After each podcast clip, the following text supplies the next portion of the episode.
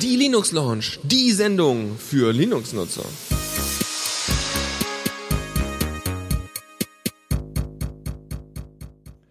Ja, einen schönen guten Abend hier bei der Linux Lounge. Ähm, ich begrüße euch als ich, ich, ich, der iFox oder Lukas oder wie auch immer. Und äh, der, der virtuell neben mir sitzt, der Fallrian, ist auch da. Ja, hi. Sag mal, war das, war das Reusmann auch schon mit drauf? Nee, nee, das, das war im Jingle Okay, versteckt. Das wäre ein cooler Anfang gewesen.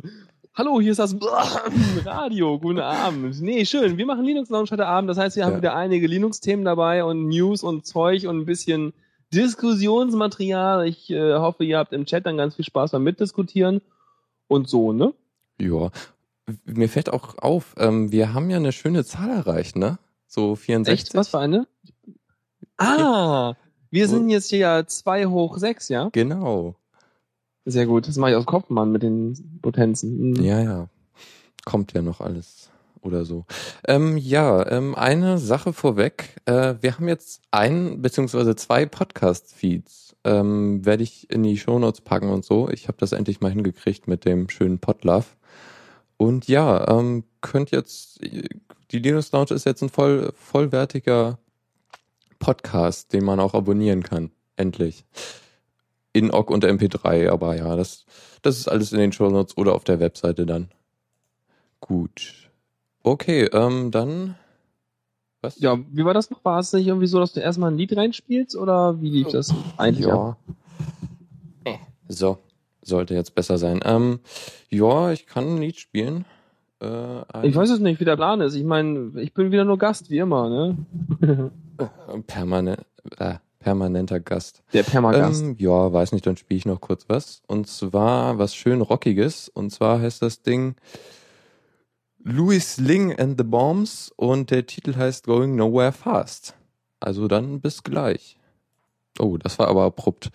Wow. Ähm, ja, hier Linux Lounge und so. Ein wir gehen irgendwo hin, nicht so. Also ja. Ähm, ja, wir ich habe ein klein, äh, kleines Thema, worüber ich mich jetzt ganz gerne aufregen würde.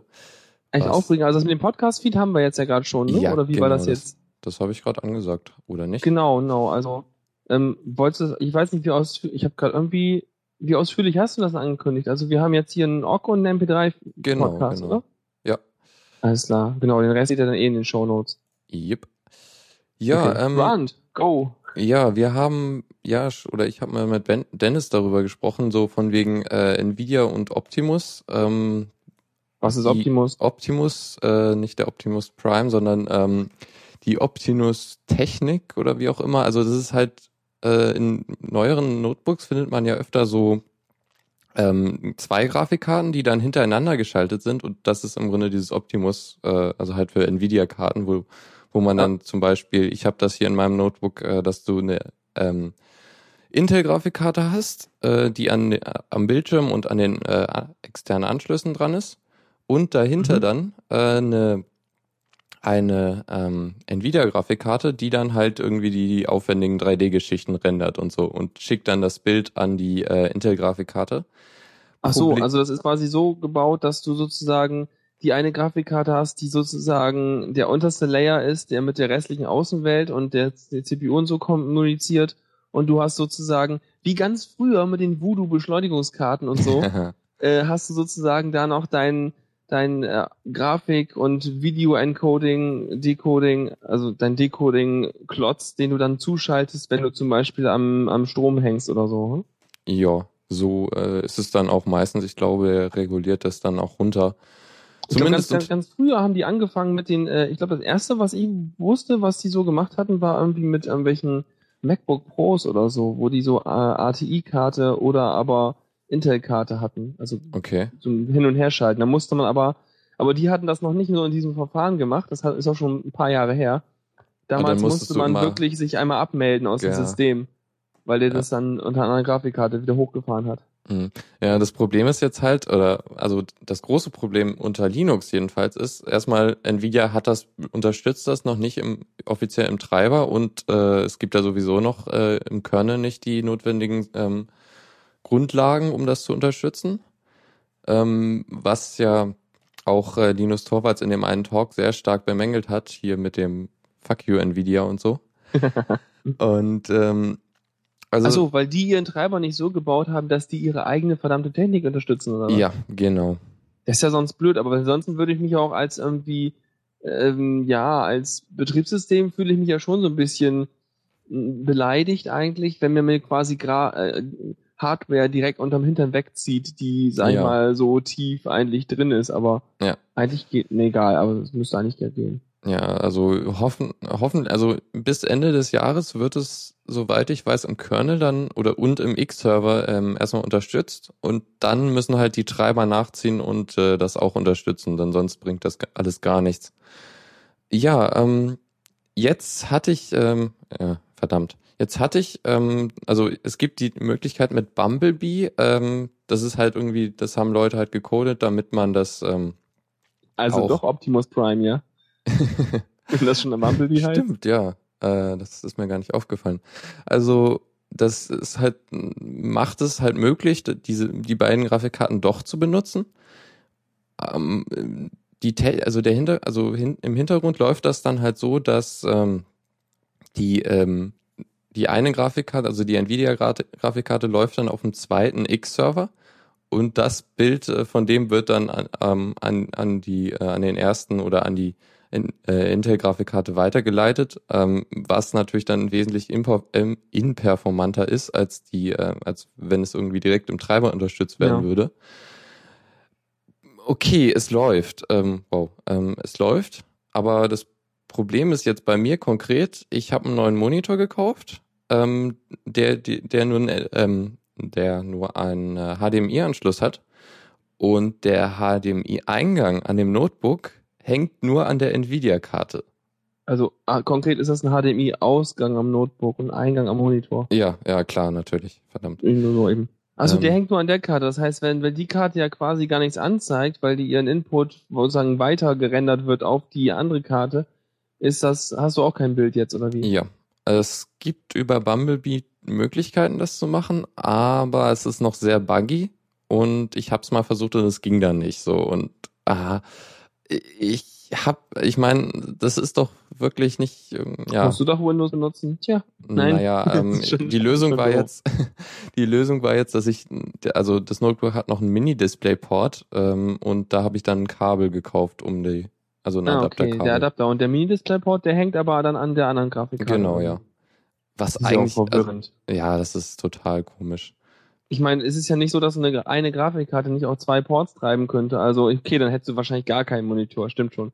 Aber äh, zum Beispiel meine Grafikkarte hier, die hat ja auch irgendwie einen HDMI-Ausgang und einen DVI-Ausgang. Und äh, das ist dann genau das, was man eigentlich haben will. Jedenfalls so für einen Desktop-Rechner jetzt zum Beispiel. Ja.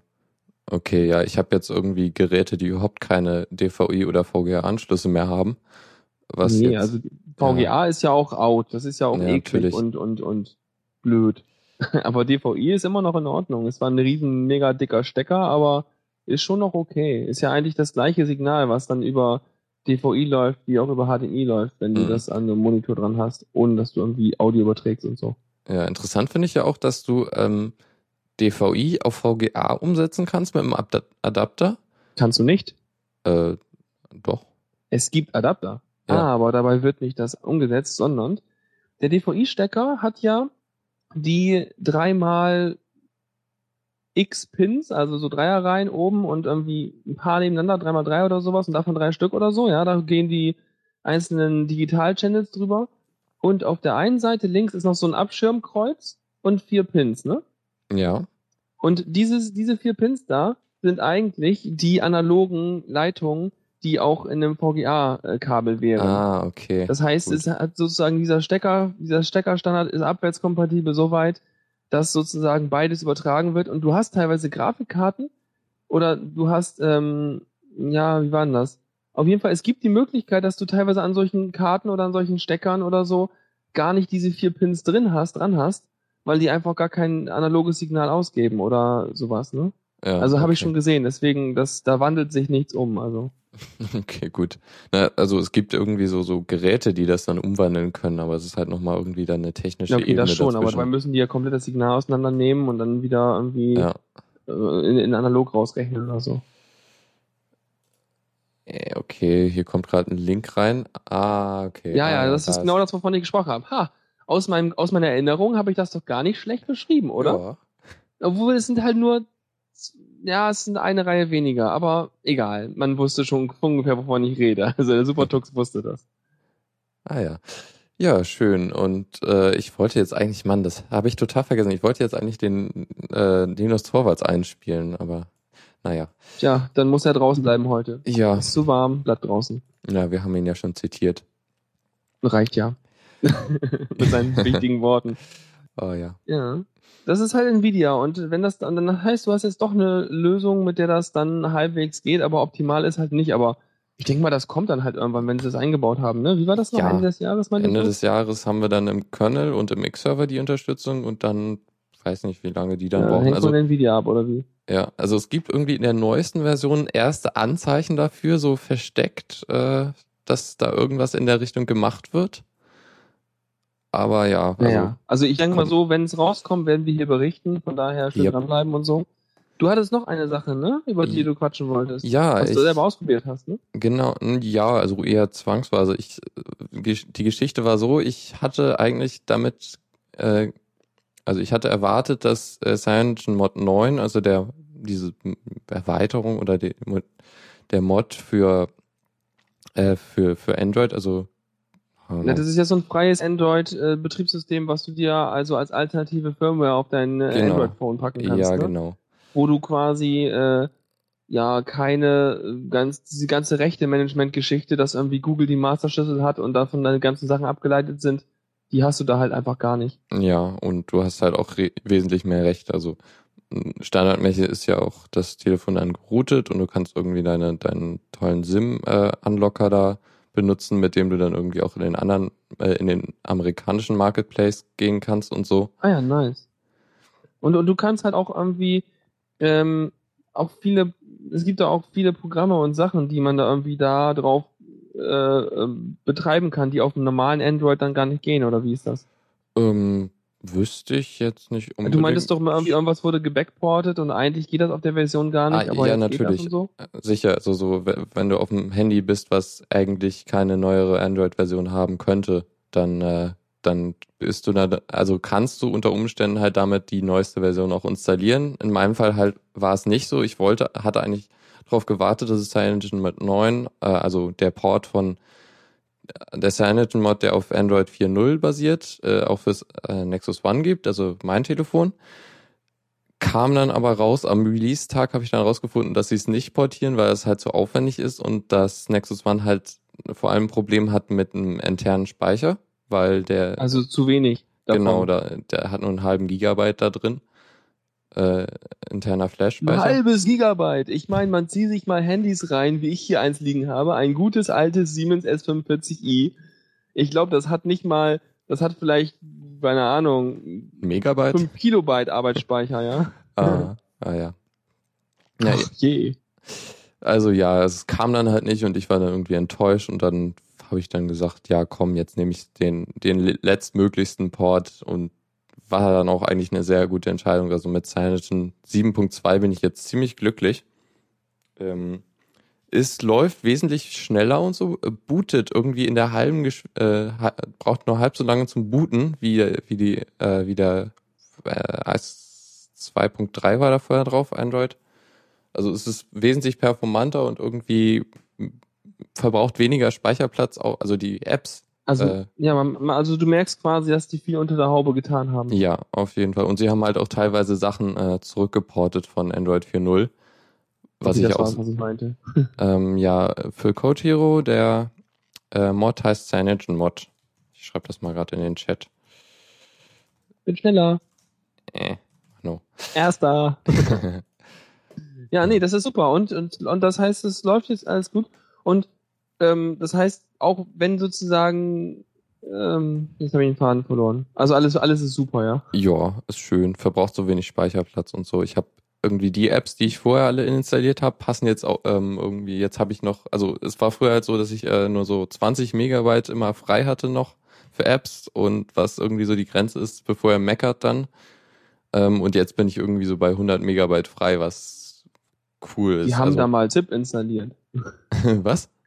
Die haben da mal ZIP installiert, also Kompression. naja.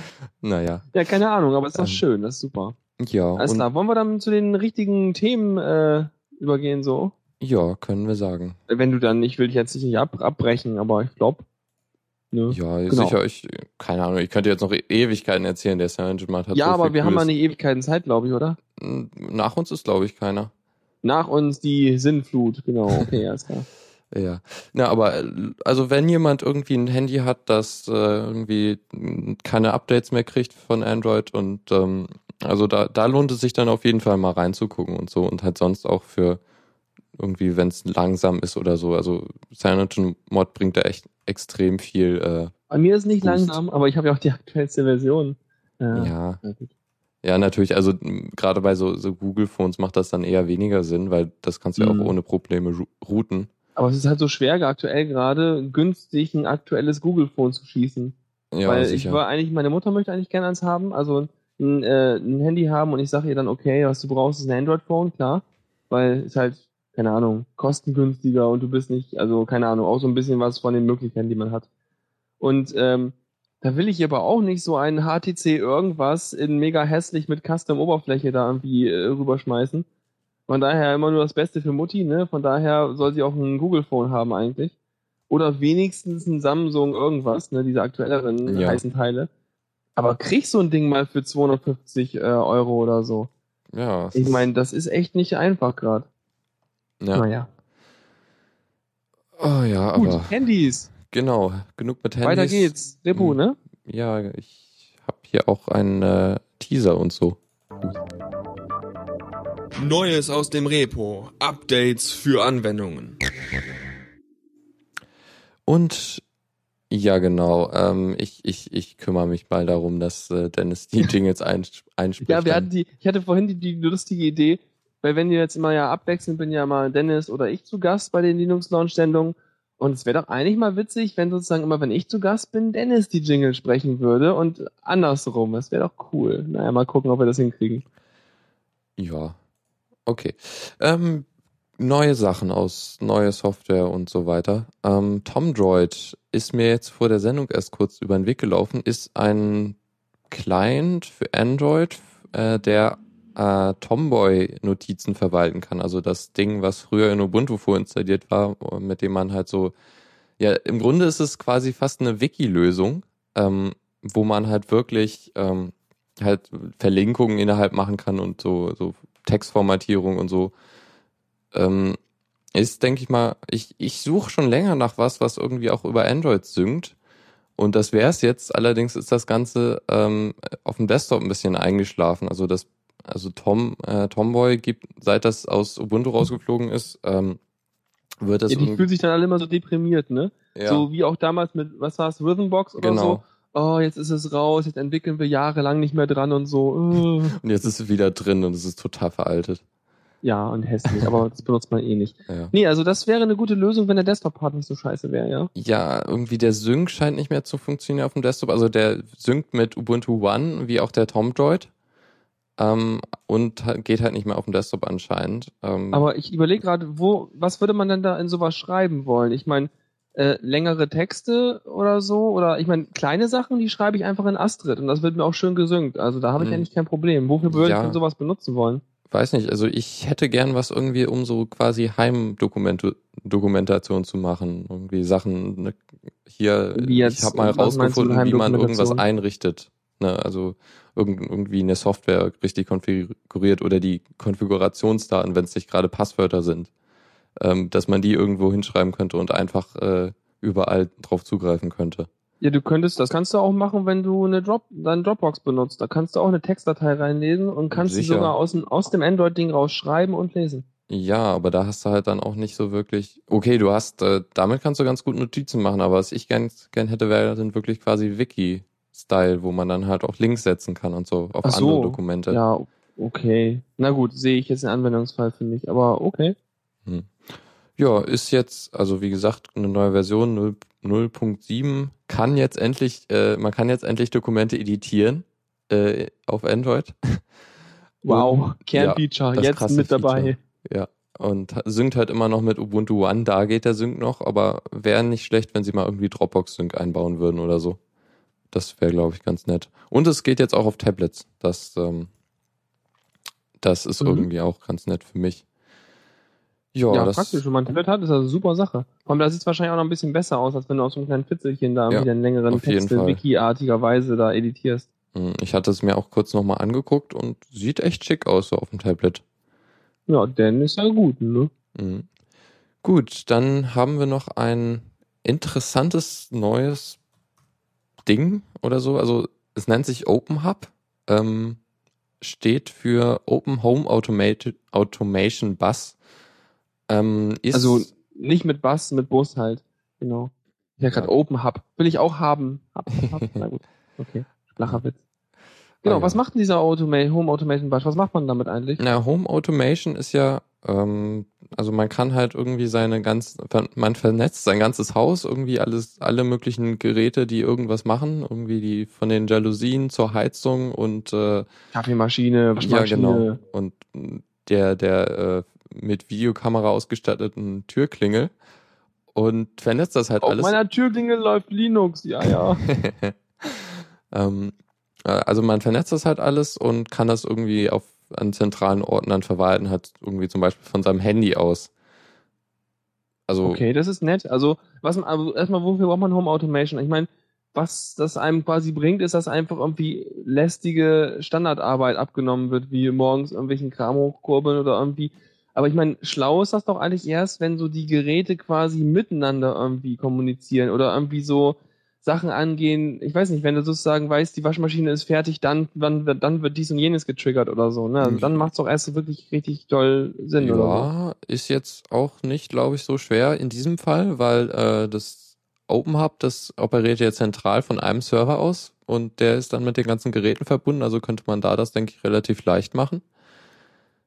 Ähm, wie ist denn das? Das, ist, das basiert irgendwie auf einem normalen Netzwerkprotokoll oder was ist Ähm, das? Also ist es irgendwie so Ethernet oder was muss ich in alle Maschinen reinlegen? Also es sieht so aus, als würde der über serielle Schnittstellen äh, arbeiten oder also jedenfalls schreiben sie oder in dem Artikel steht, dass sie so ähm, diverse Bussysteme unterstützen. Ich denke mal, dass da so die an, ist äh, bisherigen ähm, Hersteller irgendwie ihre eigenen Geschichten gemacht haben und da musst du dann halt irgendwie äh, dann alle ähm, irgendwie unterstützen. Halt, wenn du dann, du musst ja irgendwie auch dein, deine Hardware haben, dein, deine vollautomatisierten Rollläden, die müssen ja auch irgendwo herkommen und irgendwie Und angebunden klar, du brauchst werden. halt auch, ich meine, selbst wenn die sozusagen selber nicht so eine Schnittstelle mitbringen, dann brauchst du halt eine Ansteuerplatine, die Ja. quasi äh, mit dem Bus reden kann und dann entsprechend irgendwelche Motoren schalten kann oder so. Genau. Sowas halt. Und das Ding unterstützt halt, wie gesagt, diverse Systeme. Ähm, Mhm.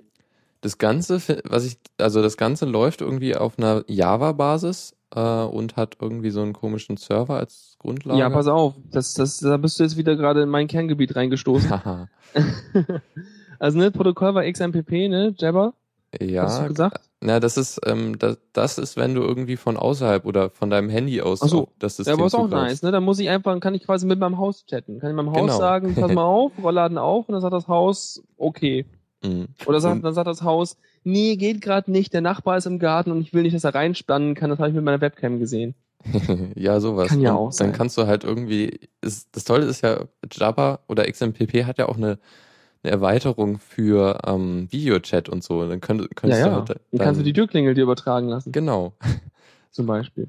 Nee, Ja. aber ähm, was im Hintergrund läuft hier ist scheinbar, ähm, da wird, äh, genau, Ähm. da wird halt so, dass die, die Eclipse-Plattform benutzt. Equinox. um irgendwie die ganzen Anwendungen laufen zu lassen. Das ist ja ein modulares Ding, das heißt, du kannst da noch irgendwie mehr Zeug rein, reinklemmen, wenn du da irgendwas für entwickelst. Also auch wenn andere Leute irgendwie coole Module entwickeln.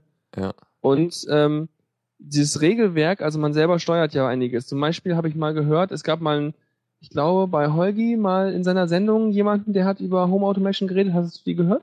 ähm, glaube nicht. Nee, Irgendwie muss ich bei mir nochmal anhören. Ferngespräche, irgendwann war das mal. Ja. Was ich, Und- a- as, Achtung, Spoiler von, für die nächste Not Safe for Work Folge, die ja heute ge, gesendet wurde. Nein, nein, nein, nein, nein, nein, nein. ähm, Tim hat automatische Rollläden jetzt dort. Mit Fernbedienung. Ich bin schockiert. Begeistert, super, ich bin gespannt. Dann Oh muss ja. ich mir die ja demnächst runterladen. Hö, hö. Wenn Ja, sie aber dann mal zurück. rauskommt. Naja. Und zwar ähm, ist das, äh, man, man muss ja sowas auch irgendwie steuern, weil man will ja irgendwie schlaue Sachen machen, wie zum Beispiel ähm, den Wecker. Der Wecker ist natürlich auch an die Home Automation angeschlossen. Dann möchte man natürlich, dass der Wecker dann losgeht, wenn er zum Beispiel optimal zum Wecken ist. Also wenn die Sonne gerade über den Horizont kommt oder so. Also jedenfalls, wenn man nicht irgendwie Angestellter ist und um acht in einem Büro stehen muss, sondern irgendwie freiberuflich ist, dann kann man sowas machen oder so. Und äh, dafür kann man natürlich auch den Wecker entsprechend mit entsprechenden Algorithmen machen. Oder man kann sagen, okay, wenn es aber bewölkt ist, das kann man ja im Internet einfach nachschlagen oder in der angeschlossenen Wetterstation, dann weck mich mal ein Stückchen später oder so. Ja, das kann man da alles verskripten. Und interessant finde ich, äh, die haben natürlich nicht nur Halt gemacht bei dem, okay, wir benutzen e die Eclipse OSGI Architektur als Basis für die ähm, ganzen Module und äh, Sachen, wie quasi die Logik funktionieren soll und wie unser zentral, unsere zentrale Einheit funktionieren soll, sondern wir benutzen auch noch Xtext und damit habe ich wirklich schon mal gearbeitet, deswegen meinte ich gerade, du stolperst in meine Domäne. und mit Xtext äh, kann man halt so äh, DSLs machen, also domainspezifische Sprachen. also Ah, was es okay. eigentlich heißt ist, du hast halt einen kleinen schönen Editor, wo du mit Syntax-Highlighting und so in so einer äh, Skriptsprache, die speziell für die Home Automation dann gebaut wurde, da deine Abläufe programmieren kannst, was eigentlich ganz nett ist. Ja, und das ist dann wahrscheinlich auch das, was, also irgendwie, du kannst ja über dann, über Java kannst du dann ja auch Befehle schicken, äh, die so in einer einfachen Sprache äh, schreibbar sind und äh, das, das, äh, das Haus antwortet dir auch äh, quasi in verständlichen Worten für äh, Laien.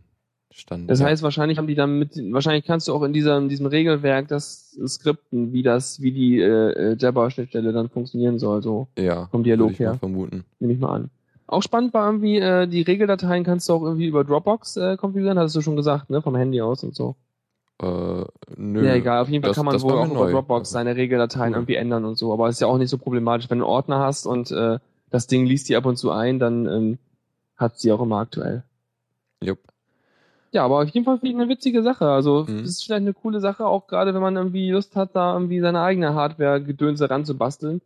Weil äh, meistens, es sei denn, man hat une- unendlich viel Geld und kauft sich ein kommerzielles System, dann ist man ja meistens auch eher so ein Bastler, wenn man jetzt überlegt, äh, dieses Open Hub-Ding zu benutzen. Ne? Ja, oder halt irgendeine Firma, die jetzt nicht unbedingt äh, Lizenzgebühren zahlen will oder so. Ja, die oder die vielleicht genau nur die Hardware verticken will davon Genau. oder die Hardware plus äh, Firmware halt, die auf der Hardware läuft und dann den Service halt machen möchte. Ne? Jupp.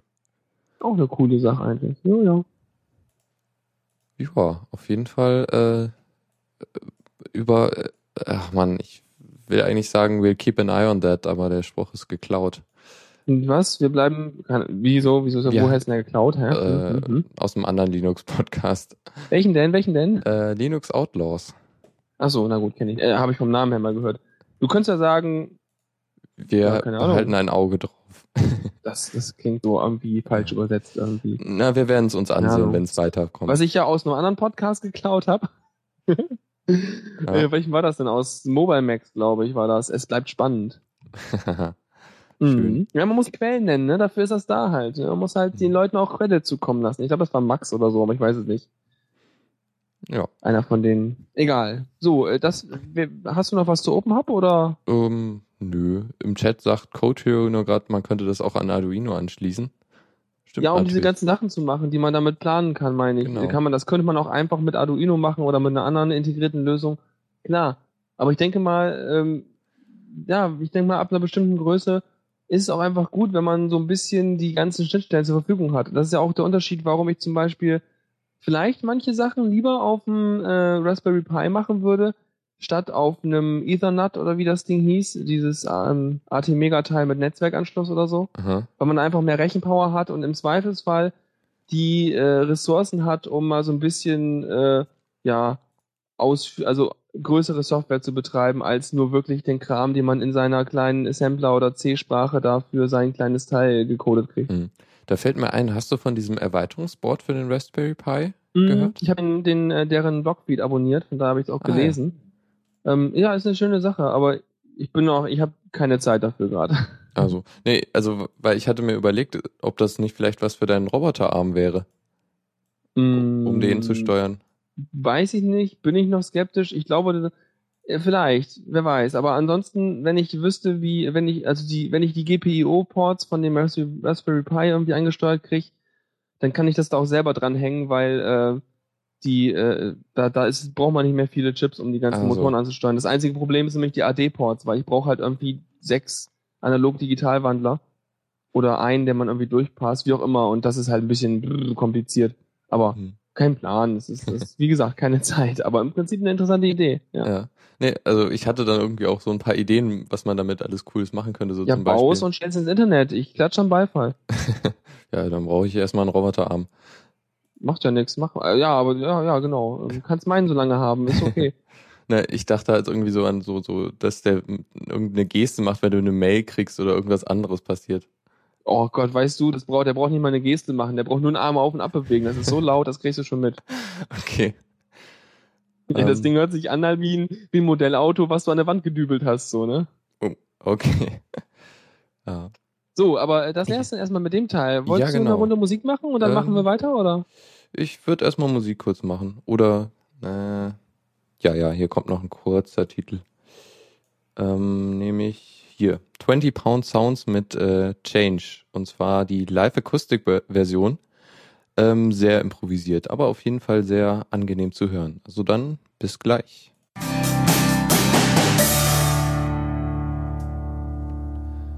Yep, und das waren die guten Jungs von 20 Pound Sounds. Ähm, und ja, wir gehen jetzt äh, endlich, wir gehen zur Kategorie ohne Jingle, weil wir immer noch keinen eingesprochen haben. Kommt dann Die aber mal. Kategorie ohne Jingle. Äh, Und das gerade das Ding, was irgendwie die meiste Zeit der Sendung ähm, verbraucht. Aber ist doch cool. Kann man einfach mal den Jingle machen zur Kategorie ohne Jingle? Das wäre doch mal auch schön. Hört sich an, als äh, so, es hört sich so an, als äh, äh, sowas würde Fritz machen, denke ich. ja, kein Problem. Du, wir sind auch so cool wie die. Eigentlich bräuchten wir irgendwie so mehr Jingles, Ja. Tobias sagen, sofort. Na, vor allem braucht man gute Ideen. Aber gut, Ja. ähm, Newsflash Schreibt und uns so. an, wenn ihr gute Ideen habt für Jingles, ne? Einfach Ja. an Kommentar at the Radio CC. Oh, die Nasszelle ist trocken. Ja. Ja gut, ähm, Newsflash und so. Ähm, erstmal direkt was zum Pi. Und zwar hat jemand äh, Firefox OS auf den Raspberry Pi äh, über äh, portiert. Was irgendwie jetzt nicht so der Renner ist, weil das Ding überhaupt noch gar nicht so fertig ist. Aber hey, es läuft jetzt auf einem ARM-Chip. Auf irgendwie dem ersten. Aber ist eigentlich das nicht sowieso für ARM-Chips gedacht gewesen auch? Ja. Ja, aber natürlich hast du, also es ist ja eigentlich auch für Handys gedacht. Und hier hast du ja keinen Bildschirm oder Touch, Ta- Touchscreen. Also Handys haben doch auch einfach die ARM-Geschichten. Achso, du meinst, aber eigentlich, eigentlich ist die Hardware doch sehr, sehr ähnlich, die Ja, sie auf dem das Raspberry stimmt Pi und auf dem Handy haben. Ja. Obwohl der, der ARM-Chip irgendwie so ein Alter ist, dass es irgendwie normale ARM-Portierungen da nicht laufen.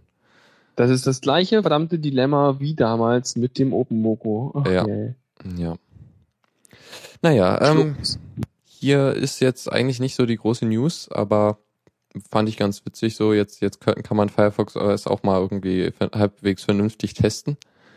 Nur ohne Touchscreen. Ähm, läuft jetzt auch nicht so irgendwie viel drauf, nur es, äh, es gibt ein Tech-Demo mit einem, äh, mit einer Teekanne, die sich dreht. Yay. Ach, die Teekanne wieder. Die alte, gute OpenGL-Teekanne wahrscheinlich, ne? Ja, wahrscheinlich. Der Teapot. Ja, ja, ist ein alter Bekannter. Na gut, ähm, das soll es zum Pi gewesen sein. Ähm, es gibt Neues von Arch Linux und zwar überlegen die jetzt auf äh, Systemd umzusteigen als ähm, äh, statt äh, also so als Init-Skript. Ähm, sollte Das ist das Ding, das die Systemservices am Anfang startet? Oder? Ja. Nee, gar nicht. Genau, nicht Ganz, genau. oder doch? doch die System, also alles Okay. was irgendwie am Boot gestartet. Das war was, was bei mir bei Gen 2 mit den ganzen grünen Oks in den blauen Klammern hochkommt und so. ja, und was bei Arch, äh, wenn es dann mal startet, wenn sobald UTF-8-Unterstützung gestartet ist, mit äh, total seltsamen Zeichen äh, alles ersetzt. Ist ein Feature, ist ein Feature. Ja. Ähm, ja, also Systemd oder was war vorher eigentlich was? Das ursprüngliche Ding, was irgendwie standardmäßig genutzt wird, heißt äh, Init, oder einfach? Also ich meine, ich, ich höre gerade aus der Regie, also aus dem Chat, dass äh, Gen 2 OpenRC hat, was ja Ah. wohl auch mal viel geiler ist. Keine Ahnung, sonst hätte Gen 2 das nicht. Fanboy und so. Ja, nee, keine Ahnung. Ja, die Ubuntu-Leute meinen auch irgendwie, ihr Upstart ist das geilste auf der Welt. Ja, sowieso. Ich meine, sonst, sonst gäbe es auch nicht so viele Services, wenn es nicht irgendwie Ja. so viele Nischen gäbe, für die alle selber eine Lösung kloppeln wollen.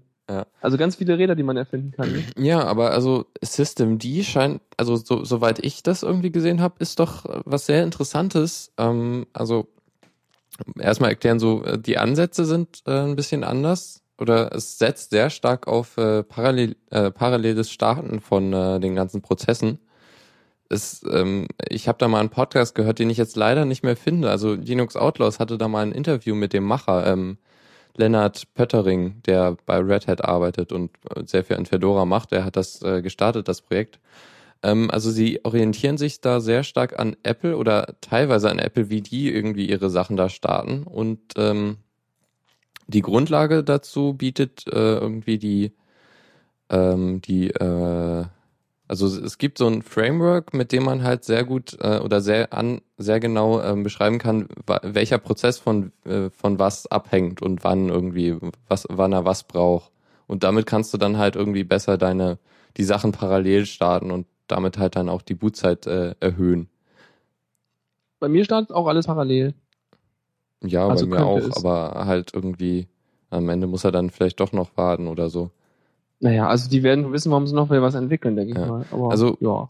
das Ding ist jetzt auch eigentlich recht vielversprechend. Natürlich ist es, in, also so von der, von der, von der Verbreitung. Es ist jetzt, natürlich ist es in Fedora, weil da kam es ja her.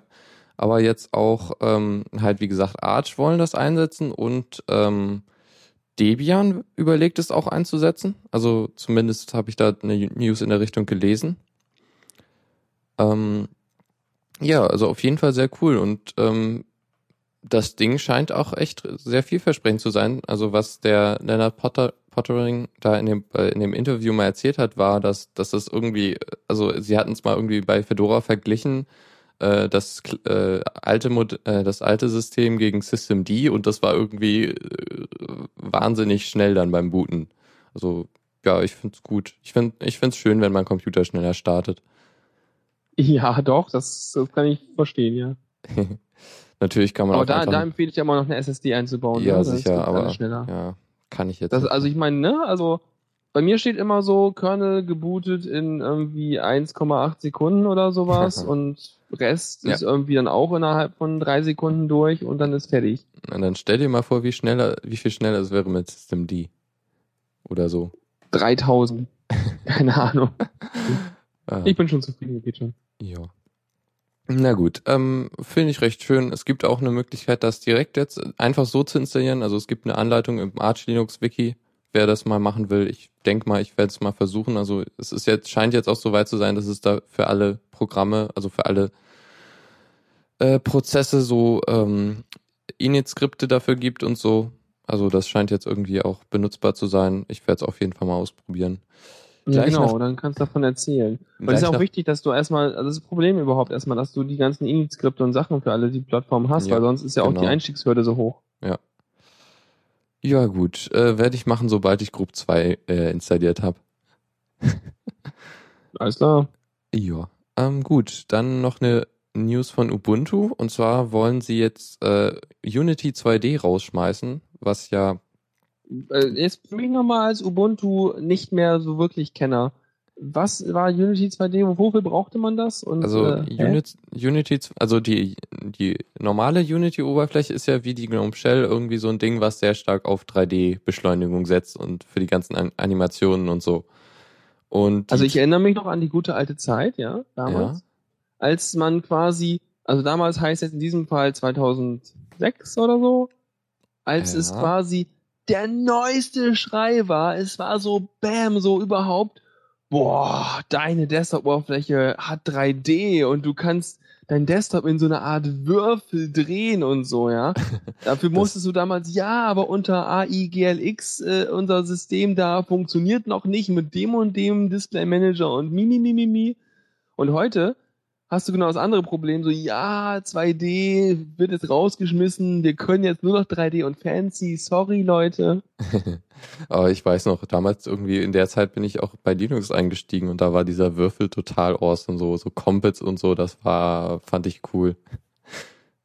Ja, es war irgendwie aber auch gleichzeitig irgendwie voll unnötig, weil Ja. ich wollte sowas nie haben. Ich Ja. hatte immer das Gefühl, dann teilweise werden ja auch Sachen unschärfer, wenn nicht ganz genau die Pixel gematcht wurden und so. Und Mhm. ähm, ja, dann das war so die Kinderkrankheiten damals. Äh, stimmt, aus Superdux erzählt gerade, äh, mit dem Würfel war er der Held der Klasse. Ja, ha, heute Ah. wie heute mit dem iPhone. Also nee, wie vor vier Jahren mit dem iPhone oder so. Stimmt. Das Coole ist ja, ähm, den Effekt mit dem Würfel, den könnte ich jetzt auch auf meinem Handy haben. CyanogenMod hat das mit eingebaut. Also, Juhu. Ja, awesome. Auf ist der. Wahnsinn, Mann. Okay. Ja, ähm, Unity 2D ist halt das Ding, was irgendwie für die Legacy-PCs war, also die, die irgendwie kein 3D konnten. Okay, Und- aber ich meine, wenn man heute dann so einen Legacy-PC hat, dann äh, kann man ja auch einfach noch äh, andere Window-Manager oder Ja. andere Systeme installieren. Da gibt's macht ja immer noch Sinn, dieses, irgendwie X-Face zu wie nehmen. hieß noch dieses ganz schnelle, dieses kleine da, dieses Light LXD. L, L irgendwas. LXD. Ja, Oder ja, Light. genau, LXDE, richtig, genau das, ja. Na, Das also, macht auch Laune, das geht auch. Ich habe es mal auf einem zwölf Jahre alten Laptop installiert, das lief super. Ja, ich hab's letztens für meinen Vater, der brauchte das irgendwie für so einen, Kassen-PC. Äh, da sollte irgendwas total le- Leichtes rein äh, rauf. Ja, ist auch gut. lief auch schön flüssig. Äh, war super. Ähm, Mhm. Also jetzt Ubuntu, Unity, Unity 2D war halt irgendwie in Qt geschrieben. Also die Unity-Version, die in Qt geschrieben wurde und dann irgendwie auf, ähm, auf den, äh, auch auf irgendwie, ich glaube, die haben dann eine Hardware-Beschleunigung, also die CPU benutzt, um das zu berechnen. Vermute ich mal stark. Also, Nee, was, wer? oder ja, keine Ahnung. Also jedenfalls äh, Qt, mit Qt haben die es geschrieben und dann äh, lief das dann auch auf den alten PCs und das, das damit hören sie jetzt auf, ähm, weil sie können Unity 3D auch auf äh, solchen PCs laufen lassen, indem sie das ähm, mit einem besonderen, äh, mit dem LF, LFOM Pipe Treiber ähm, laufen lassen. Äh, und damit äh, berechnet er die 3D-Geschichten auf der CPU irgendwie. Okay, das ist nett. Ähm, ja. Ich habe gerade überlegt, so, hm, so wie du das ausgesprochen hattest, LFM Pipe Treiber, nehme ich mal an, dass du dazu keine Hintergrundinfos hast, oder? Äh, nicht so wirklich. LF, L, LLVM sagt mir was, aber also das ist ja. Da gab es auch mal ein Chaos Radio Express zu übrigens, kann man an dieser Stelle nochmal pluggen, ja. Ja. Das ist, glaube ich, ein bisschen älter, oder? Der Podcast. Ist ein bisschen älter, macht aber nichts. Das Grundkonzept ist das gleiche. Ja. Ähm, nee, also scheinbar ist das LLVM-Pipe ein Teil von Mesa 3D und der Mesa-Treiber, den kennt man ja. Das ist das Ding, was äh, 3D-Software-Rendering macht. ah ja, okay. Habe ich mir gerade schnell gegoogelt. super. Na gut, also Abwärtskompatibilität auch für modernes Zeug, äh, wahrscheinlich mit zwei Frames pro Sekunde, aber egal. Nö, ähm, anscheinend gar nicht mal so schlecht. Jedenfalls unter Fedora. Die haben das ja für die GNOME Shell vor, einer Weile eingeführt, irgendwie mit einer anderen Technik, aber bei denen schien das irgendwie total super zu laufen. Easy. Dann großartig, dann freut euch einfach oder, oder ignoriert das einfach, weil es funktioniert eh noch alles. Ja, ich glaube auch irgendwann werden die PCs einfach mal aussterben, die kein 3D können. Ja, also als, als Mensch, der irgendwie abwärtskompatible Sachen supporten möchte, wünscht man sich das. Und allein deswegen siehst du ja auch teilweise die Update-Politik von diversen äh, Hardware- und Softwareherstellern, dass du zum Beispiel einfach keine Updates mehr bekommst für alte Android-Versionen, alte iOS-Versionen Ja. und so weiter. Oder halt Genau. irgendwie auch mit GNOME 3, äh, wo die halt, oder bei GTK 3, genau genommen, da haben sie ja richtig viel rausgeschmissen, so ein Legacy-Zeug. Okay, da haben sie einen Clean Cut gemacht. Das haben sie auch mit Ja. Python 3 gemacht, ja. Aber ähm, ja, also, aber das, das finde ich aber eigentlich so schön an unserer ganzen Linux- und Open-Source-Szene. Es gibt immer ein paar Leute, die davon betroffen sind und dann auch immer weltweit genug, sodass sich doch nochmal ein paar arme Seelen hinsetzen und nochmal einen Treiber und Sachen dafür hacken. Ja, Das heißt, du Das hast stimmt. wirklich dank dieser ganzen Open-Source-Geschichte doch wirklich die Chance, auch noch die verrückteste Hardware teilweise zum Laufen zu bekommen. ja, das ist echt cool. Also ja, ich, ich rede ja gerade hier wegen dem, äh, wegen meinem alten Handy und so. In Anführungszeichen Genau. halt. Oder deine Grafikkarte, die da jetzt irgendwie hin und her gehackt ist, damit irgendwas noch geht und so, ne? Na, die ist ja nicht alt, aber ja. Nee, aber ich meine, das egal, das ist ein Problem, das hättest du auch mit ganz alter Hardware, wo irgendwie Das stimmt, plötzlich ja. irgendwelcher Scheiß nicht mehr supported wird. Also, naja. Ja. Nee, stimmt schon. Aber es kann nur besser werden in dem Fall. Ja, ja. Aber wo wir gerade eben bei Grafikkarte waren, ne? Ja. Da kommt jetzt noch was Neues mit Java, glaube ich, ne? Ja, irgendwie was, was, im ersten Moment dachte ich so, warum, warum braucht man das? Ja, also von wegen der Titel hieß nämlich Java für die Grafikkarte und meine erste Idee war so, was denn jetzt? Äh, kriegt jetzt Java 3D-Beschleunigung auf der Grafikkarte oder was ist hier Sache? Ich dachte dann Aber, an ähm, Minecraft irgendwie, dass das Minecraft. ja, schnelleres. Minecraft, genau, deswegen wurde jetzt äh, OpenGL direkt in Java eingebaut. mhm. Nee, aber was tatsächlich die Sache ist, ähm, da gibt's eine Bewegung oder wird ein Projekt in Angriff genommen scheinbar, dass sie äh, in die Java Virtual Machine, also das Ding, was deine Java-Programme alle ausführt, einen Zugriff auf die GPU, also auf deine Grafikkarte einbauen wollen, so dass es halt über ähm, das Nvidia CUDA oder über die Sachen, je nachdem, was für einen Hersteller man da hat und so, äh, kann man halt ähm, ja Code nehmen und zwar ganz normalen Java-Code im Grunde, wobei ich jetzt zwar nicht weiß, wie es bei diesem Projekt konkret ist. Also auf jeden Fall gibt es einen Code und den kann man in der GPU aus, ausführen lassen und äh, kann halt sein die Grafikkarte für Berechnungen benutzen, die man so, wo man und man hat ein relativ gutes Interface zwischen Java und der äh, GPU-Geschichte. Ähm, genau. Und äh, interessant ist aber, wo ich mehr Informationen dazu finden konnte, es gibt schon einen Ansatz, der sowas in der Art machen will und der nennt sich Root Beer und äh, erstmal muss man ausholen. Ähm, es, und genau, Moment, genau. Root Beer macht halt so ein, so ein seamless Integrationszeug mit dem äh, Java-Zeug. Das heißt, man schreibt einfach eine spezielle Methode, da kann man einfach so ein Java-Zeug drin schreiben, mit Einschränkungen auf so ein paar Sachen, die man halt dann nicht machen darf, wie Reflection oder so. Und dann, äh, ja, nimmt das Root Beer einfach die Methode, übersetzt das in entsprechenden Grafikkartencode und äh, dann, wenn man das Programm laufen lässt, wird dann halt der dort ausgeführt und die Daten kommen alle zurück. Man kann Java damit weiterarbeiten und äh, so weiter. Also man hat dann einfach sozusagen einen spezialisierten Rechenkern so. Ja, sprich irgendwie, dass äh, das Rootbier bringt das halt quasi direkt auf die äh, GPU, während irgendwie das andere dann doch wieder doch eine, eine VM ist, oder? Äh, Nee, also das ist nicht, ich glaube nicht, dass die eine VM haben, die auf der GPU laufen will, weil ähm, aufgrund der Struktur ist das so, du kannst halt, glaube ich, wirklich keinen VM-Code, äh, also du kriegst keine VM in eine Grafikkarte rein, glaube ich. Ja, stimmt auch. Also vermute, ich weiß es nicht genau, kann natürlich auch gut sein, Na, ich, äh, dass die wirklich eine VM da laufen lassen wollen, aber also, wie so richtig glaube ich das nicht.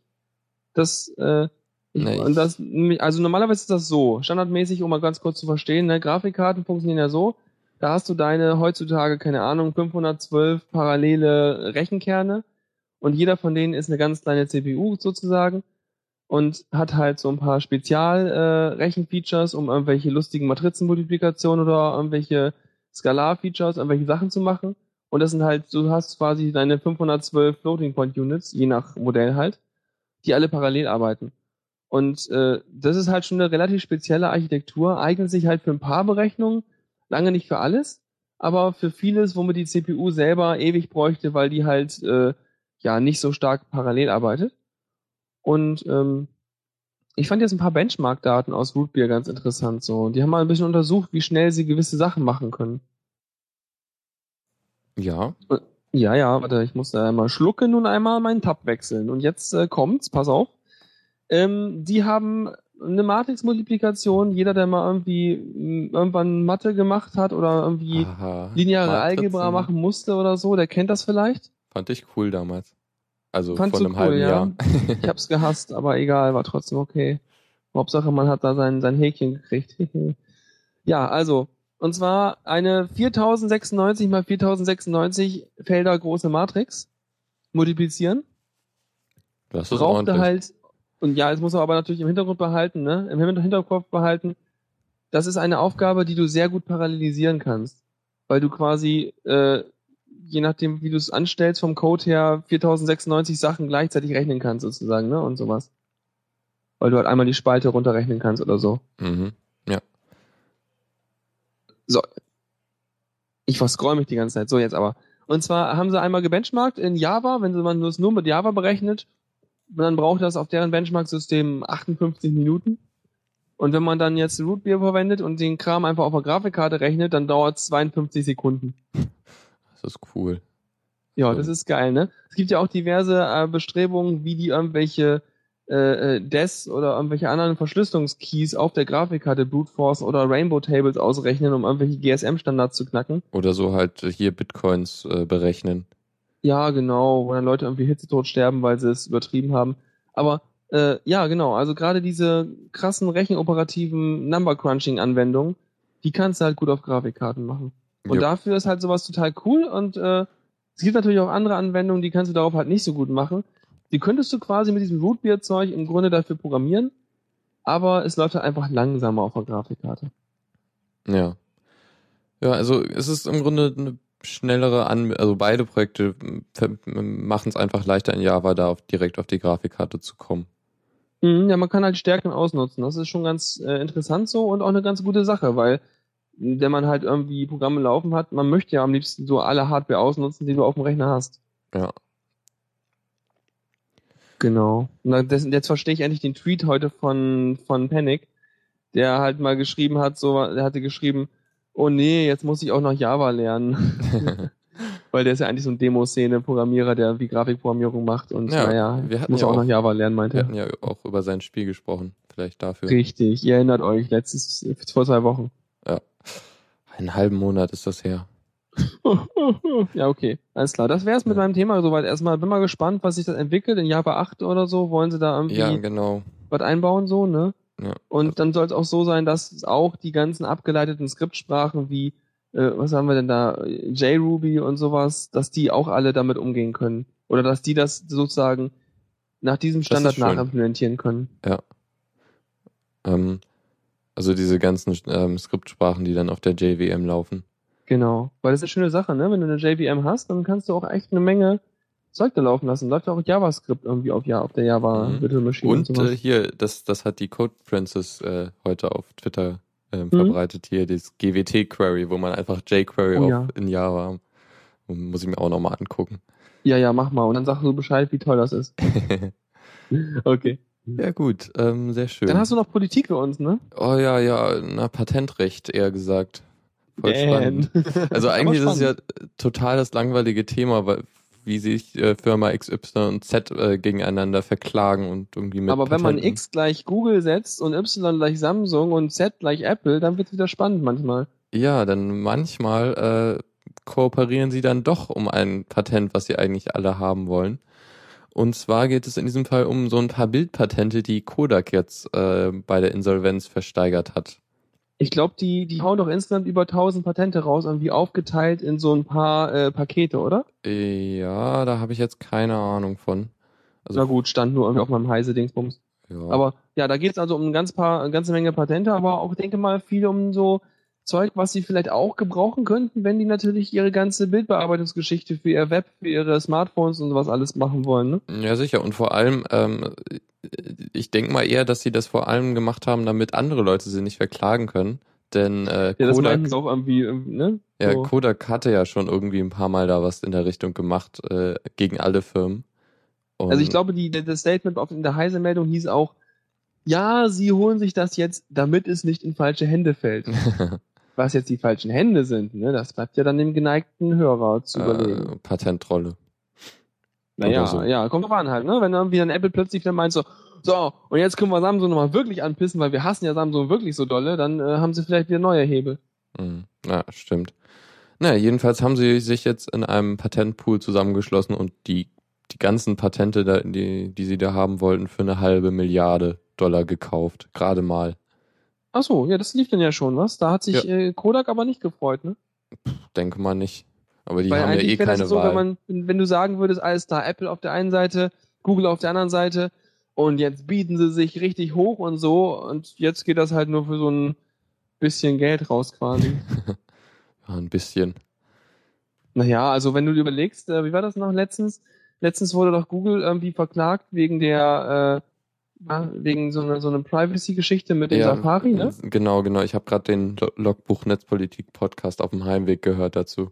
Ja, haha, pass Ja. auf, wo ich das, wo es her habe. genau von da. Ah, Aber um das kurz einzubringen, da wurde irgendwie erwähnt, dass sie irgendwie 22,5 Millionen bezahlen mussten als Strafe oder so. mhm. Und, und oder 25 Das oder ist so. ja nix eigentlich für so eine Firma. Richtig. Also wie war das noch irgendwie? Das ist irgendwie, keine Ahnung, der Umsatz von irgendwie ein paar Stunden oder so. Und Ah, ich meine, wenn du dann eine halbe Milliarde hast, ist dann vielleicht ja auch nur einfach, keine Ahnung, eine Woche oder so an Umsatz, den sie dafür rausgeschmissen haben. Und da haben die halt mehrere Firmen zusammen das gekauft für das Geld. Oder halt so irgendwie mit Microsoft und den ganzen Strafzahlungen, die die da immer an die EU zahlen. Das sind ja irgendwie Peanuts, wirklich. Das wird Hm. die echt kaum stören. Ja, also okay, also wir haben wieder mal Patente gekauft oder verkauft und diesmal haben sie mal zusammengearbeitet statt gegeneinander. Genau. Auch mal schön Ja, zu sehen. Nett. Ja, Ja. eigentlich schön, ne? Eigentlich müsstest du jetzt mal so ein kleines X machen im Kalender, so. Ach, alle waren lieb. Ja, gute Tat vollbracht. Genau. Okay, Ja, dann wechseln wir mal die Kategorie, würde ich sagen. ab geht's. Zockerecke. Spielen unter Linux. Und äh, da ist der Fall dann wieder verlegen. Ja, ich bin mir doppelt. Na gut, ähm, Ähm, Spiele. ja, es gibt mal wieder ein Humble Bundle. Wie Ich habe mal eins gekauft. Vor Ewigkeiten. Und Das, ich glaube, das war das erste, was es für Android gab. Mit so diesen, diesen äh, bunten Würfelchen-Spiel drin und so. Mhm. Äh, Aber ich ja. habe seitdem, ich habe nicht viel gespielt von dem Kram. Also echt nicht viel. Ich habe, glaube ich, eine Dreiviertelstunde lang habe ich World of Goo gespielt und das war's auch sozusagen von allem. Aber Also- na gut. World of Goo macht, also ich, ich habe die jetzt ein bisschen mehr gespielt. Ich kannte die Spiele teilweise auch. Ähm, so irgendwie Osmos und World of Goo hatte ich jetzt irgendwie auch auf dem PC schon fast durchgespielt. Oder Stimmt, World Osmos habe ich auch eineinhalb Stunden gespielt. Hast schon recht. Also war schon ein guter Preis dafür. Ja, ne, vor allem, also ich hier auf dem Tablet macht das nochmal richtig viel Sinn, weil du halt einfach so eine große Fläche hast und dann irgendwie die Dinger da rumspielen kannst. Ja, habe ich ja nicht. Aber auf meinem, auf meinem Handy ging das auch schon ganz gut. Ach so, ah ja. Da Ne, kann man, vor, vor allem kann man da auch schön mit im Bett liegen und das dabei machen. Das ist auch ganz prima. Ja. Kannst du mit dem Tablet auch, stimmt schon. Ja, Oder halt irgendwie unterwegs. Ist auch schön. Also ich finde die Spiele eigentlich echt schön so, wenn man mal unterwegs ist im Zug oder so und irgendwie Ja Lust klar, genau. Nur da hätte ich die ganze Zeit Angst um, mein, um, um meinen Akku. Naja, Ich bin da so ICE, jemand, der hat, hat Angst um seinen Akku, wenn er mal irgendwie ein Spiel spielt oder einen Bildschirm länger als eine Minute anhat. im ICE hast du ja eine Steckdose. Ha! Ja, gut, okay, stimmt schon. Na gut, ähm, äh, Dings, äh, es gibt jetzt das dritte Bundle für Android. Jetzt haben sie wieder einige Spiele reingepackt, die jetzt, äh, die es schon mal in einem anderen Bundle gab, zumindest eins. Und eins, das ich vom Namen her jetzt irgendwie schon kannte, was, ähm, was, äh, was irgendwie schon länger auf Steam verfügbar ist. Ähm, zum Beispiel, also das Ding, was auf Steam jetzt schon war, das ist BitTrip, Bi- BitTrip Beat was man ja vielleicht kennt, also BitTrip Runner war ja schon im letzten Bundle oder in einem anderen Bundle. Das ist halt so ein, irgendwie, du, du rennst durch die Gegend und springst über Sachen und sammelst ähm, Zeug ein, was dann, also, also die Besonderheit an dem Spiel war halt wirklich, dass du, äh, dass die Atmosphäre sich immer ändert, also die klangliche Atmosphäre Ja, ändert. warte mal, ich habe überhaupt, ich habe den, ich habe den Trailer heute gesehen, aber ohne Ton. Das war vielleicht ein Fehler. Ja, Ähm, was, wie, wie funktioniert das Spiel überhaupt? Kannst du kurz erklären? Okay, also BitChip Beat ist so ein bisschen ähm, Pong-Style, ähm, dass du halt irgendwie so Kühlchen zurückstoßen musst und äh, damit ähm, hältst du dann irgendwie den Rhythmus auf. Und ja, also auch so äh, Okay. ist jetzt auch Also, so also du kriegst da quasi, also äh, von, ich habe da die Bilder gesehen, das hat mich ein ganz klein bisschen erinnert an so Stepmania oder solche Tanzmatten-Sachen, nur halt mit deinem Controller da. Das heißt, du hast so eine Art Pong, wo du die Noten zurückschlagen musst, oder wie? ja, das sind glaube ich auch Punkte. Das ist halt auch so ein pixeliges Retro-Spiel. Na gut, auch nett. Also das, das fände ich jetzt, also ich glaube, allein deswegen werde ich es mir auch noch kaufen, aber es gibt noch mehr schöne Sachen in dem Bundle. Weil, äh, weiß nicht, ich finde so Spiele sehr angenehm, die, die halt irgendwie auch dann so mit Musik arbeiten und irgendwie das Ganze ins Spielgeschehen mit integ- integrieren, sowas halt. Mhm. Hast du, hast, hast du kapiert, was Space Jam eigentlich ist? Ja, da habe ich mir auch das Video angeguckt, das war ein bisschen seltsam. Also ich irgendwie wahrscheinlich kommt der Spielspaß auf, wenn man es spielt, aber irgendwie sah sich da, äh, fand ich das jetzt nicht so spannend, weil du irgendwie einfach Moleküle zusammengesetzt hast und das dann immer Ach so, wiederholt ja hast. Ja, weiß ich nicht. Das waren irgendwie noch so die, wo ich dachte, okay, ja, hm. Aber ich habe eh keine Ahnung. Ich habe eh keine Zeit zum Spielen eigentlich oder Hm. irgendwie nicht die Muße oder so, keine Ahnung. Ja, ja ähm, sonst gab es noch ein Spiel, was ich auch, also das war auch in einem anderen Bundle, Uplink. Habe ich bis jetzt noch nicht so wirklich gespielt, weil es irgendwie auch so ein irgendwie textbasiertes Adventure war, was ich dann im ersten Augenblick, wenn man es einfach einschaltet, echt nicht so spannend ist. Aber dann habe ich mir mal den Trailer angeguckt und der, der, der wirbt ja irgendwie massig dafür und Das ist ganz interessant eigentlich. Uplink äh, ist so ein, so ein, also quasi so ein Hacker, Hacker-Adventure, wo man sich. Das fühlst du dich wie in so einem uralten Film, wo sie Hacking darstellen wollten, oder? ja, genau. Und bist dann irgendwie mit einem krassen Tool irgendwie ein Klick äh, Unlock oder Decrypt oder so. Swipe to unlock. Your enemy's computer. Stimmt. Ach, Nett. Mhm. Sonst äh, gibt's noch Field Runner, ein eigentlich, also es stand glaube ich auf Heise ein klassischer ähm, Tower Defense. Ja, äh, fand ich jetzt nicht so spannend irgendwie, als ich es angeguckt habe. Sah halt aus wie Tower Defense. Das lässt jo. mich irgendwie kalt, seitdem ich damals eine ganze Weile lang äh, Warcraft 3 äh, Tower Defense Maps gespielt habe und seitdem halt keinen Bock mehr auf Tower Defense habe. Ja.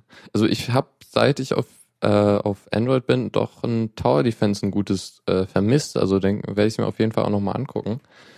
Ähm, weiß nicht, es gab da irgendwie eins, das war total schlimm verpixelt und so und machte dann irgendwie auch keinen Spaß. Ja, also, also Tower Defense finde ich eigentlich doch ganz nett so. Äh, ja.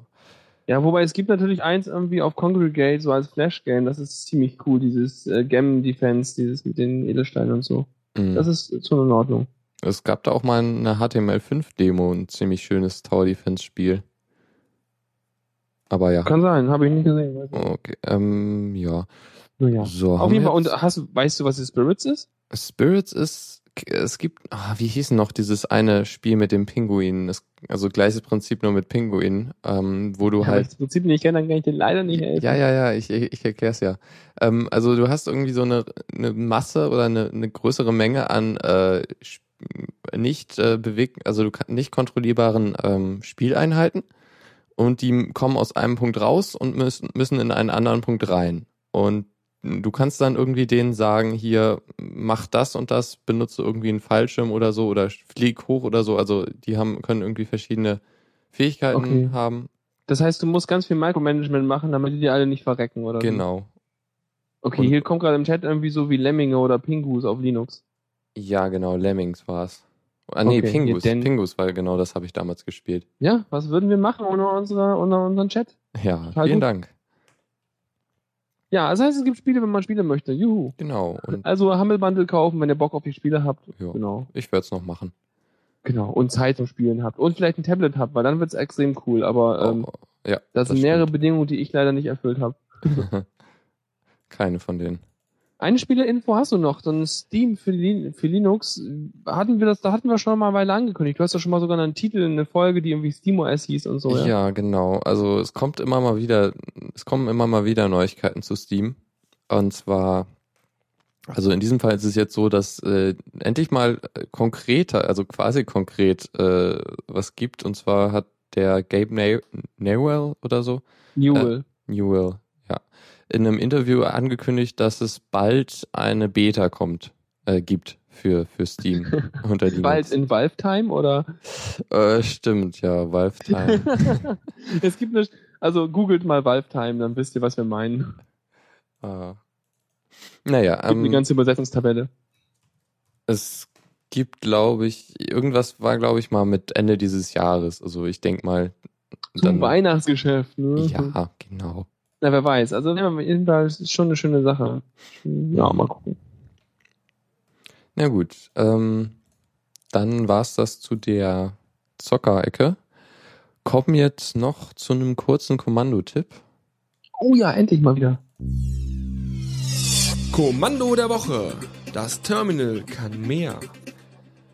Und diesmal haben wir ein Tool, was eigentlich jeder kennen sollte, der sich halbwegs auf der Kommandozeile auskennt, und zwar äh, chmod oder changemod. Das kennen sogar Leute, die nicht mal Linux haben, teilweise. Ah ja? Ja. Also. Denn Leute, die mal, warte mal, so, die mal versucht haben, irgendwie äh, ein, ein, ähm, ein XAMPP zu installieren auf Windows oder so, die haben ja mal dann irgendwann geguckt, ja, dann musst du dies tun, dann musst du das tun oder so, oder irgendwie so eine Software, oder aber auf einem an, entsprechenden entfernten Webserver irgendwie mal ein Forum aufsetzen wollten dann liest du dir die README durch und dann liest du automatisch irgendwie auch kurz mal über den Teil so, ja, was mach, wie installierst du es denn? Und dann steht da erstmal so, ja, entzippe das Archiv auf deinem Server und äh, entpacke das und setze folgende Rechte in folgende Dateien. Und weiter unten steht dann der Absatz, wenn du nur FTP-Zugriff hast, mach's folgendermaßen. Aber an dem Moment hat man schon mal das Tool gelesen. Ja, stimmt. Ähm, auf jeden Fall ändert man dann dam- damit die Rechte von Dateien und so. Eigentlich Genau, ist es, also man, ja, man change Mod, man, man ändert den Modus quasi, wenn man so so eine, so Genau. eine äh, Gedankenbrücke braucht. Jupp. Also man macht zum Beispiel Sachen ausführbar oder nicht oder sagt irgendwie jetzt hier Gruppe darf schreiben oder darf nicht schreiben und damit kann man halt detailliert steuern sozusagen, wer die Datei verwahrlosen darf. Yep. Und ähm, ist jetzt, ich habe, ich verlinke ja auch in den Show Notes noch auch einen sehr schönen Artikel, äh, der nochmal sehr ausführlich die Syntax erklärt, ähm, der jetzt für mich auch noch einiges Neues gebracht hat. Und zwar hier die, wie man, also was man klassischerweise so sieht, ist ja chmod plus x, um halt äh, Schreibrechte für sich selbst zu geben. Äh, nee, Ausführrechte, so rum. Ähm, Ja. um halt irgendwie sein Skript ausführbar zu machen. Und das kann man, also die, diese Art der Syntax, äh, die kann man natürlich auch, ähm, also was mir neu war hier mit dem ähm, U plus W oder also U für User und dann plus W, um, um das Schreibrecht äh, hinzuzufügen zum Beispiel. Achso, nee, das kannte ich. Ich habe immer so, so, oh, wenn du so Sachen machen musst wie irgendwie G plus X oder sowas, das, das kannte ich. Hm? Ja. Ähm, ich hatte, also so komplexere Sachen hatte ich dann halt immer im, äh, im oktalen System da äh, äh, angegeben. Weil mir das Ja, hast du so angegeben wie 0755 oder sowas. Ne? genau. Weil, also ja, was ich auch sehr sinnvoll finde, ist die Option, wo wir schon bei Optionen sind, äh, Strich Groß R. ja, Ja, weil manchmal musst du auch einfach, wenn du, angenommen, du hast irgendwo Dateien und willst die von einem Benutzer zum anderen schieben, weil du irgendwie gerade irgendwas in einem falschen Benutzer drin hattest und du willst jetzt mal dem anderen was geben, dann schiebst du die Dateien um, also gut, weil du dann auf beide zugreifen darfst zum Beispiel. Und im zweiten merkst du, Moment mal, jetzt muss ich eigentlich die ganze verdammte Ordnerstruktur jetzt dem anderen User erstmal geben, damit er damit überhaupt was anfangen kann. Und dann kannst du erstmal change mod, Strich R und so weiter machen. Könntest du machen. Aber da, da, da kommen wir gleich zum zweiten Kommando, was ich am liebsten anhängen würde, weil die beiden braucht man öfter mal beide. Äh, change own, ne? Ja, stimmt, um den, äh, um den Eigentümer zu ändern. Und Genau, Gruppe. da änderst du quasi Eigentümer und, und Gruppen, Eigen, Gruppe kannst du auch ändern, also beides zugleich. Nur eine Sache nur zu dem Groß R. Also du musst natürlich aufpassen, wenn du in dem Verzeichnis, wo du das anwendest, noch andere Verzeichnisse hast. Da, da, für die ändert er natürlich auch die Rechte und das ist Ja, teilweise rekursiv ist dann. rekursiv, danach ist alles gleich. Ja, sicher, aber bei Ordnern hast du ja, die, die müssen ja für alle eigentlich ähm, äh, ausführbar sein, damit du in, in das Verzeichnis wechseln kannst. Ähm, Ja, dann müsstest du eigentlich einen Filter setzen auf, mach mal für alle or untergeordneten Ordner Genau. und folgendes. das, das kannst du mit Find machen. Es gibt da. Das ist aber dann komplizierter, oder? Dann musst du so Nee. Find und dann irgendwie gepiped nach irgendwas oder so? Oder mit nee, X-Arcs nee, oder das, so? das kann Find alles selber. Ähm, Das ist ja cool. also du Hast kannst du dazu auch ein Tutorial, dass wir das verlinken können, Ja, falls und Leute jetzt Blut geleckt haben? Ja, im Ubuntu-Wiki ist das äh, hier, genau. Ich hab's. Poste das mal in den Chat eben schnell. Ja, kannst du auch mit in die Shownotes packen, wenn Leute den Podcast hören und dann wollen sie auch wissen, wo der Link war. Ja, sicher, der, der kommt auf jeden Fall in, in, den, in die Shownotes. Und zwar ist es halt so, dass äh, Find, äh, die, ähm, bei Find kann man ja angeben hier ähm, den Typ und da kannst du halt unterscheiden zwischen Datei und Ordner, also D und F in dem Fall. Und dann kannst du halt noch ein Kommando di direkt dahinter geben und zwar äh, über äh, minus exec und dann kannst du dann halt äh, jeweils für Ordner und Dateien getrennt ähm, die Rechte setzen. Ja, das ist, ach so, so geht das. Ja, cool. Das ist natürlich nice. Genau. Ja, Ja, dann sind wir, glaube ich, auch so gut wie durch, ne? genau. Ähm, ja, äh, ich mach das gleich. Gut, äh, dann äh, war's das ja. Schön. Ja, schon. Wahnsinn. Nee, Schon, schön, schön. war mal wieder ganz informativ, habe ich auch wieder was, aber ich habe wieder meine ganzen Linux-News jetzt hier quasi bezogen, einfach nur dadurch, dass ich die Show quasi mitgemacht habe. Sehr gut. Ja, jetzt bin ich, auch, bin ich auch voll informiert. Dankeschön dafür. Ja, gerne. Und ich denk mal, dann äh, war's das. Es kommt jetzt leider nichts mehr an Sendung. Nur noch der Autostream. Naja. Genau. Die Lehre des Autostreams. Ach, Aber- was gar nicht. Ja. Na gut, ich auf jeden Fall freue ich mich über alle, die hier unsere, unsere Hardcore-Linux-Nerds hier quasi im Chat so, ja.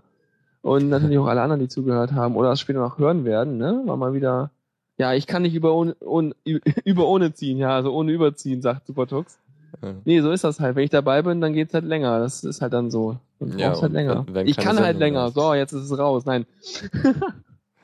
nee, schön. Hab, freut mich jedenfalls, dass ihr alle dabei wart und freut mich, dass ich auch dabei sein konnte. Und äh, du hast mal das, das restliche Wort, würde ich sagen, weil ich rede da immer so viel. Ja, und ich kann nicht irgendwie nicht so kurz. Nee, ich kann nicht lang, so rum. Du kannst nicht lang, äh, dich lang passen, ja. Du kannst nicht hier ausschweifen und nichts sagen in ganz viel Zeit, so wie ich, ja. Hm, schade. So, weiß nicht, ja, habe ich so das Gefühl. Na gut. Problem an Lukas, er kommt immer auf den Punkt. Tja. Ja, und äh, zum Punkt der Sendung kommen wir dann jetzt auch. Äh, ich schmeiß noch einen Titel ein. Und zwar, ah ja, das passt. Äh, The Penguins heißt der Titel. Und zwar von The Cor Corinthians oder so. oder so. Na toll. The Corinth. Äh, da ist ein TH drin. Verdammt. Egal, ihr werdet es sehen. Hier, bitte. Und tschüss. Bis nächste Woche, wo dann Dennis hoffentlich wieder da ist. Letzte Worte? Ja, tschüss und äh, bleib mal ein bisschen positiv hier. Immer positiv bleiben. Genau.